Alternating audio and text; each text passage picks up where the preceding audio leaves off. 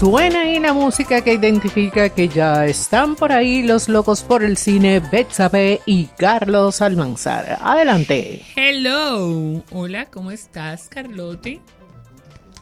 Todo muy bien por aquí. ¿Cómo, cómo va? Ya casi yéndome. ¿Cómo va ese abueleo? Muy bien, muy bien. Ajá. Ah, pues. Sí, se portan bien los chicos acá. Ah, ¿y la temperatura? Vi que hay un, un frente frío en estos días por allá, por, por los Europas. Carlos, cállate. No, pero aquí ha estado eh, eh, bastante agradable. Mm. Bueno, pues me alegro entonces, no te quito más tiempo. Vamos a trabajar. Hola, buenos días. Aquí estamos, como ya ustedes pudieron darse cuenta, locos por el cine. Aquí está esto que tengo a mi siniestra. La rata. Sí, tengo la rata de Carlos Almanzar a mi lado. Y está Carlos aquí quejándose amargamente de que el, em, o no de, no se dice de qué, que el 27 de febrero deberían de pasarlo para el lunes para uno tenerle más amor a la patria. Dijo Carlos Arturo de Jesús eh, Almanzar Rodríguez. No lo dije yo. Eso es lo que hay. Vamos inmediatamente. Bueno, tengo que saludar, señores. Esto no es así como de radio guarachita. Vladimir Gutiérrez, Solán, El Villa. Grupo de gente que siempre fijo. Carmen allá en Santiago, Carmen Ferreira. Pero pues vámonos inmediatamente con las efemérides del día. Gracias a la colaboración de mi amigo personal, Celso Guerrero. Ya hoy es viernes 23, así que vamos rápido. Un día como hoy, en el año 1939, la comedia dramática y romántica, voy a tratar de decirlo, ¿eh? You Can't Take It With You. Vive como quieras. Yes.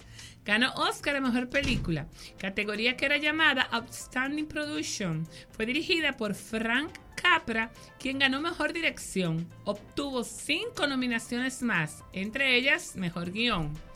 En la parte de los estrenos, en el año 1996, estrenaron el drama de misterio Before and After, antes y después, dirigido por el nominado al Oscar Barbet Schroeder.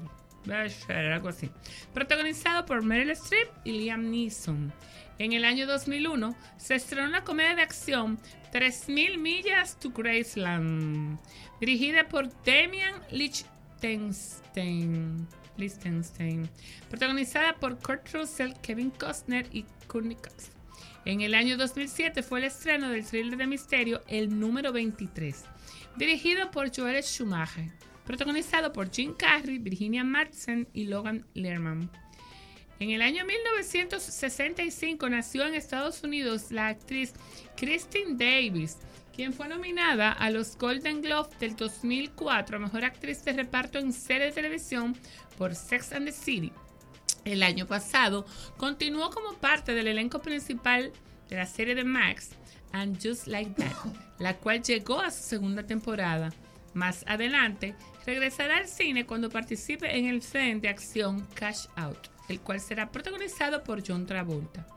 En el año 1983, y para finalizar, nació en Londres la actriz Emily Blunt, quien en este 2004 y que 2004, 2024 ha sido nominada al Oscar, los Golden Globes y el ¡Basta ya! a Mejor Actriz de Reparto por el drama biográfico Oppenheimer. Esta es su primera nominación al Oscar, mientras que en los Golden Globes es su séptima, triunfando en el año 2007. Triunfando, no fue siete días que, que, Dios hizo de que la tierra. Triunfando en el. Ay, triunfando en el 2007. El año pasado, para Netflix, protagonizó junto a Chris Evans el drama Pain Hustler, el negocio del dolor este año la veremos como la actriz principal en la comedia de acción The Fall Guy, protagonizada por Ryan Gosling bajo la dirección de David Leitch. Estas fueron las efemérides de hoy, 23 de febrero, gracias a la colaboración de mi amigo personal, quien está en la única nómina que puede estar, que es en la de mi corazón, Celso Guerrero. Charles. Bueno, aquí estoy recibiendo una información calientita de que Warner Brothers Discovery se ha convertido en el primer conglomerado de Hollywood que pues tiene beneficios por su unidad de streaming. En este caso recuerden que eh, Max, o lo que era antes HBO Max, ¿verdad? Eh, llegó a 103 millones de dólares de beneficios ya. O sea, ustedes saben que las plataformas streaming, cuando comienzan, hay que invertir mucho dinero y no se tienen beneficios. Pero no, me está enviando aquí el CEO de One Brothers, el amigo David Zaslav, eh, que ya este, completaron el año, lo que llaman un año completo de un año full de beneficios con 103 millones de dólares. ¡Wow! Hay otro dato, pero no, déjame, déjame ampliar un poquito esto para ver, porque yo pensaba, todavía, por ejemplo, Disney Plus está perdiendo mucho dinero. Vamos a llamarle perdiendo, ¿verdad? Sería la, la palabra, aunque ellos dicen, no, es una inversión. Pero repito, Warner Brothers Discovery ha completado este año con beneficio. El año 2023 la compañía reportó un beneficio de 103 millones de dólares comparado con una pérdida de casi 2.100 millones de dólares en todo el 2022. Es decir, se recuperaron de 2.100 millones de dólares perdidos y ahora entonces tienen ya 103 millones de dólares de beneficio. Durante el cuarto trimestre este segmento de Warner Brothers que incluye el, el streaming, la plataforma streaming y los servicios de televisión premium pagados, eh, bueno, registraron una pérdida de 55 millones de dólares en ganancias ajustadas antes de quitarle lo que son los, los intereses que hay que pagarle a los bancos, los impuestos, la depreciación y la amortización comparado con un año en que perdieron dos, al anterior 217 millones. Bueno, lo que han reducido las pérdidas. O sea, han reducido las pérdidas de 217 millones a solo 55. Lo que significa que ese segmento va creciendo, el segmento streaming de el 27 de febrero ahora se va a llamar Max ya para América Latina. Ya eso de que de HBO Max no va, es Max pelado. A partir de, en Estados Unidos ya tiene varios meses como Max, pero aquí en América Latina y el Caribe, a partir de ahora del 27 de febrero que se va a llamar así. Entonces así, eso es lo que es una noticia positiva para que la bueno, es una toda empresa. Voy a aprovechar para decir que aparentemente Warner Brothers Discovery la van a poner a la venta, ese conglomerado. Sí. Entonces ellos, por ejemplo, tienen un contrato con Tom Cruise, que estaba en Paramount, y ahora estará trabajando. Es un contrato que no le exige exclusividad a Tom Cruise parece que podrá trabajar con otras compañías. Pero está ahí. También se están acercando a Quentin Tarantino. Tarantino, por ejemplo, no tiene estudio que le distribuya su película número 10, The Movie Critic, o el crítico de cine. No, no hay todavía eso. Entonces parece que Warner Brothers se está acercando a Tarantino para ello. Usualmente parece que Tarantino es de los pocos directores que dice, espérate, mira, yo exijo, después que tú me distribuyas la película y haga el circuito de las salas de cine y todo eso, yo exijo que los derechos, yo tengo control después de los derechos de, de la película. Es de los pocos directores que logra eso. Pero se supone que todo esto que están haciendo, bueno, le están dando 20 un poco más de 20 millones a Joaquín Phoenix por la segunda parte del Joker. Y a Lady Gaga, nuestra gran amiga Lady Gaga, 12 millones también por estar en esa película. 12. 12 ah. millones de, de los verdes porque ella también trabaja con Joaquín Phoenix en el Joker 2. Entonces se dicen que todos estos movimientos son para apalancar, apalancar, Benítez, posicionar al estudio para entonces comenzar a hablar de venta. Claro, van a consultarme a mí antes de dar el siguiente paso, Benito, porque sabemos ¿no? que yo soy accionista importante, entonces no podemos... Si no eres un come boca de los Ah, no, eso sí, a mí me encanta comer boca. Por ejemplo, yo llego a un restaurante y no conozco a nadie, como quiera voy y me le siento al lado en la mesa a, a comer boca. Dígame, ¿de qué estamos eh, hablando? y él se mete. Oigan una cosa, si usted no, es de las personas que no conoce la palabra solidaridad, pues déjenme decirles que hay personas que sí y que hasta las condecoran por eso. Emilia Clark, que te tengo un dato, Benítez, a ti que te gusta Scarlett Johansson, que es una mujer de bolsillito, mide un metro sesenta, pues esta es más chiquita. Esta mide un metro cincuenta y siete. Así que a ti, que tú que tienes cierta debilidad, pues entonces ya sabes. Pues ella acaba de ser condecorada por el príncipe Guillermo por su contribución a la lucha contra el daño cerebral. La condecoraron, la condecoraron a ella y a su madre. Ahora, en esta semana recién pasada, recibieron la insignia MBA, MBA ay no, MB, miembro de la Orden del Imperio Británico por su labor solidaria relacionada con el daño cerebral y sus consecuencias. Ellas, la madre y la hija, fundaron Same en el año 2019 después que Emilia sobreviviera a dos aneurismas cerebrales potencialmente mortales en el 2011 y en el 2013. O sea, cuando ella estaba, señores, en pleno ascenso a la fama como estrella de la serie de Juego de Tronos, tenía eh, esa situación.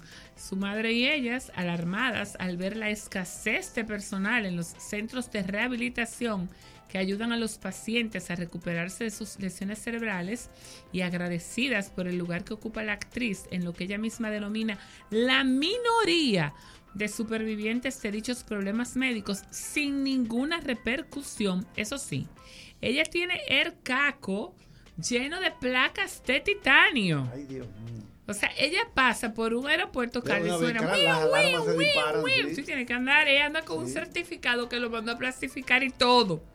Así que ellas tienen esta fundación y el príncipe Guillermo le puso la insignia a Emilia y a su madre Jenny. También Jenny fue operada por una, por una hemorragia cerebral. Ustedes saben que ese tema de los aneurismas tiene un alto eh, potencial de ser genético y hereditario. Hay familias que le sacan el primer premio y van cayendo así, tum, tum, tum, tum, y en diferentes partes del cuerpo. La cuestión es que me alegro muchísimo. Eh, yo no la conozco a ella ni ella me conoce a mí, pero bueno, esas son esas cosas buenas donde la gente devuelve de lo tanto que recibe. Nos vamos a un cambio. Desde Bandex reconocemos el valor de lograrlo juntos. Sabemos que es dar la atención a la salud, equipando centros para brindar el mejor servicio. Por eso seguimos apoyando más proyectos que llevan nueva tecnología al sector salud, financiando más de 2 mil millones de pesos, porque juntos impulsamos el desarrollo del país. Bandex, Banco de Desarrollo y Exportaciones. En Casa Cuesta celebramos lo mejor de nuestra casa. Miles de ofertas y descuentos del 26 al 27 de febrero. Disfruta de hasta un 40% de descuento en productos seleccionados y adicional recibes hasta 25% de devolución al pagar con tus tarjetas personales del Banco Scotiabank. Promoción disponible en tienda y online. Día 27 casa cuesta. Con leasing operativo de Europcar, las empresas, instituciones o proyectos se ahorran la inversión en la compra y administración de vehículos. Leasing operativo de Europcar les acompaña con un servicio profesional experto en gestión de flotas. Disponemos de la flota más diversa, adaptándonos a sus necesidades, con múltiples ventajas de ahorro, control y flexibilidad. Leasing operativo de Europcar, soluciones de movilidad para su empresa, institución o proyecto. Coticia ahora 809-688-2121. Déjate seducir por la nueva Jeep Commander y transforma tus aventuras. Cualquiera que sea tu destino, Jeep Commander es capaz de llevarte donde quieras con el mayor confort para ti y toda la familia, ya que cuenta con espacio para siete pasajeros que harán de tu experiencia la mejor de las aventuras. Nuevo Jeep Commander Overland, 59,900 dólares. Solicita tu test drive llamando al 809-562-7211 en Reed y Compañía. Más información en nuestras redes sociales arroba jeep.do. El matutino de la 91.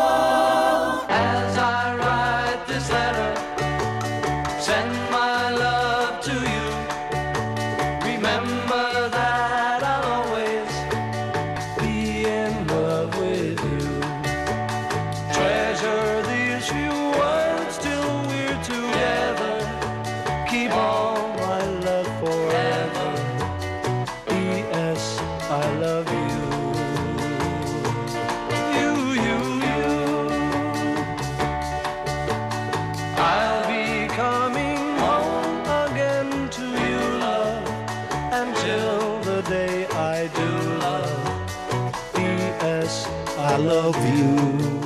Ábreme aquí, Benítez, que esto no abre. Ya, ah, está abierto ya. Ah, no, porque está.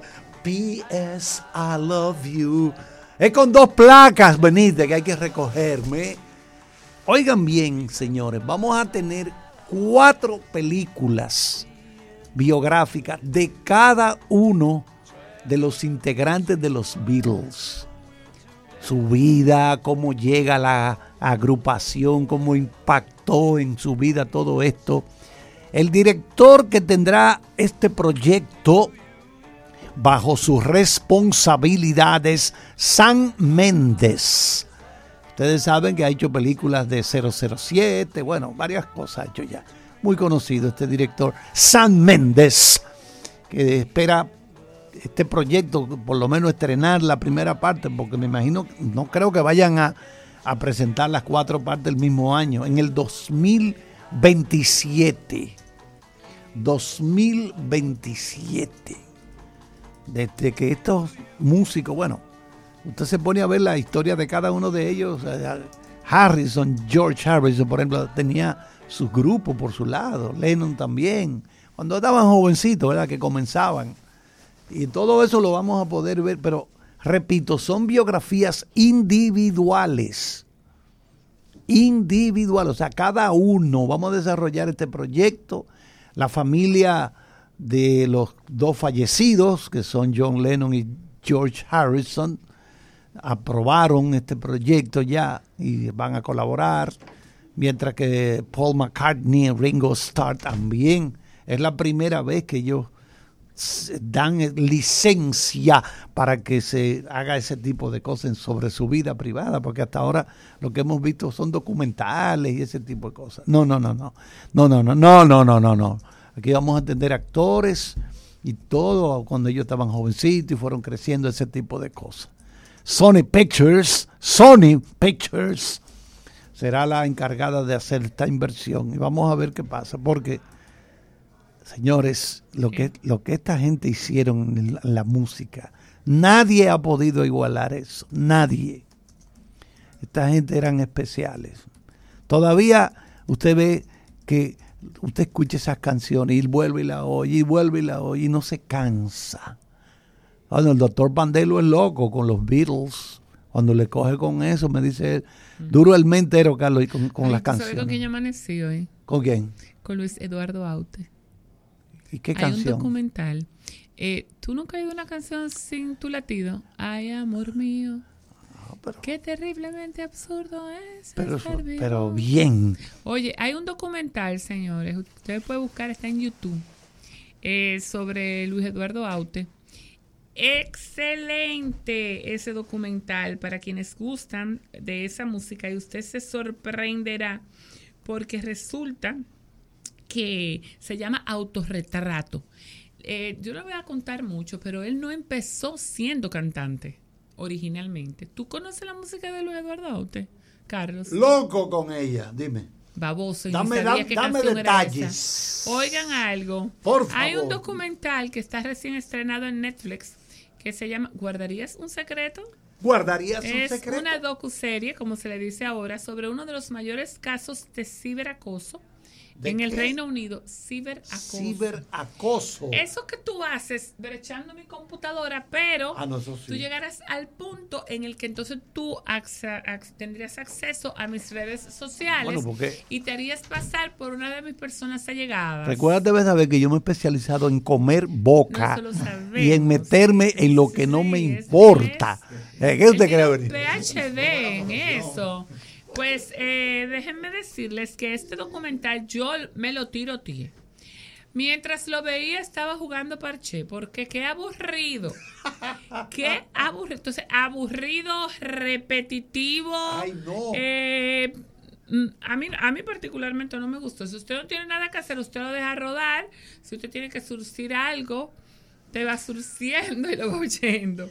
Este es el caso del criminal Matthew Hardy, quien acosó por redes sociales a decenas de mujeres en el Reino Unido antes de ser detenido hace un par de años. Lo paradójico de todo es que quien logra averiguar quién es él no es la policía. ¿Ok? Es una de las afectadas. Este documental está dirigido por Tash y da a conocer al mundo la historia del ciberacosador británico, como ya les dije, Matthew Hardy. Solamente son dos capítulos. Esta eh, es la producción, es Min House en asociación con el diario The Guardian, que fue uno de los primeros en cubrir el incidente. Ahí aparecen tres jóvenes inglesas, Avi, Zoe y Lia, que con valentía encaran las cámaras.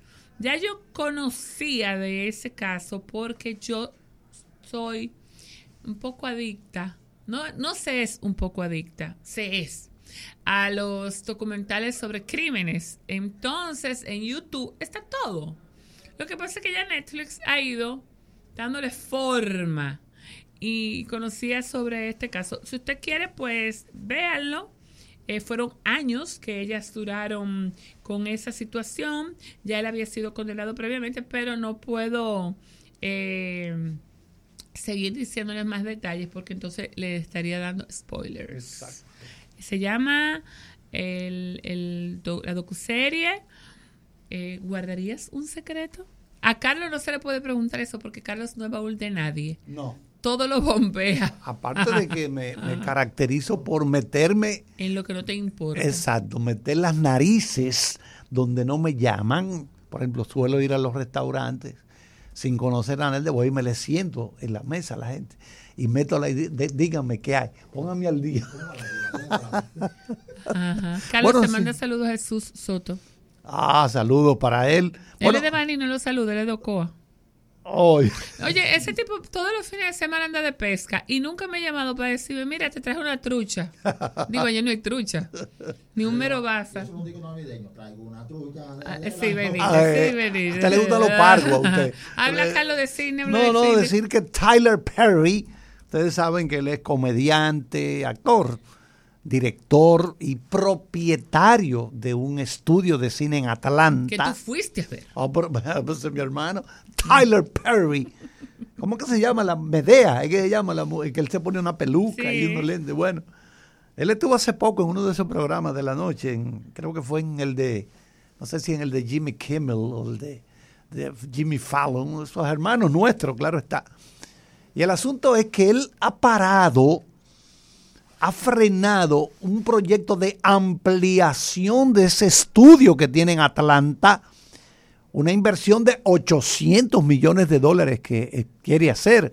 Pero él ha decidido como ponerle un pare a eso.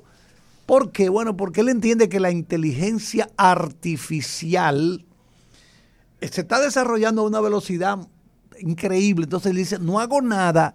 Bueno, imagínense ustedes que dentro de esa ampliación tiene proyectado 12 estudios.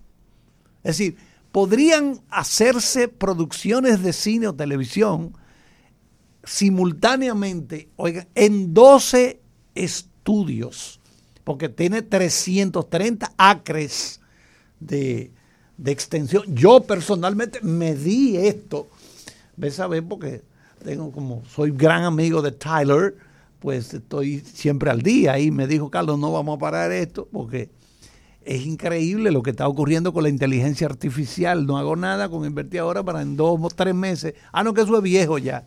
Ajá. Y entonces, entonces, ese, eso por un lado, ¿verdad? Lo de Tyler Perry. Por el otro, recuerden, señores, que Pepe, la película dominicana, primera película dominicana seleccionada para participar en la competencia oficial de la Berlinale, Festival de Cine de Berlín, Pepe, pues se presentó el pasado martes, este martes que pasó. Y allá está la delegación dominicana. Eh, esta película se filmó en Rhodesia, Colombia y República Dominicana. Porque es una coproducción, pero está representando a República Dominicana. Primera vez, repito, que una película en toda la historia del cine dominicano, una película es selección. Ustedes saben las la, las películas que se envían ahí, son cientos y cientos y cientos para escoger unas cuantas. El, el equipo que selecciona son, unas, son muy pocas las que tienen la, la dicha de ser escogida. Entonces Pepe, del director dominicano Nelson Carlos de los Santos, recuerden que él fue el que hizo a Cocote. Esta es su tercera producción. Y es la primera película dominicana que está compitiendo en la selección oficial de este festival de Berlín. Entonces, la, no, perdón, yo dije en Rhodesia, fue en Namibia. En Namibia, se filmó en Namibia, Colombia y República Dominicana. Pepe es el nombre de uno de los hipopótamos que Pablo Escobar introdujo a Colombia. Eso era ilegal, eso era ilegal. Y él no importa, imagínate, con todos estos cuartos que tienen todos estos narcotraficantes, miles y miles, miles de millones de dólares, ¿qué me importa a mí la ley? Tenía un zoológico, tenía un zoológico. ¿Qué ocurre? Que Pepe tiene como una rivalidad con los otros hipopótamos que habían ahí y tiene que salir huyendo porque los hipopótamos defienden su, territorio y ese tipo de cosas. Entonces, ¿qué ocurre? Él se va de ahí, se escapa, ¿verdad? Entonces, los otros hipopótamos que quedan, cuando matan a Pablo Escobar, pues también esos animalitos se fueron muriendo, porque imagina, nadie lo cuidaba y eso ustedes saben lo que ocurre. Entonces, repetimos, es la primera película dominicana que participa y nada más y nada menos que entre todas estas que están, vamos a llamarle nominadas, no sería la palabra nominadas, sino seleccionadas para optar por el oso de oro. No, no, no, dame, dame media hora, Benito. No, no, no, va a dar más no, porque no, yo tengo no que decir otra No cosa. me cortes, dime. Ok, si usted no tiene muchas cosas que hacer este fin de semana y este lo que está en Prángana, como Carlos y como yo, y se va a quedar aquí en la capital, pues en Netflix ya encaramaron al pequeño Nicolás. Ustedes saben quién es el pequeño Nicolás, para quienes llevan las ¿quién es noticias españolas. Pues era, era nada, era cuestión de tiempo que la plataforma tomara la historia del carajito ese, que fue uno de los, de los muchachos más mediáticos de los últimos años.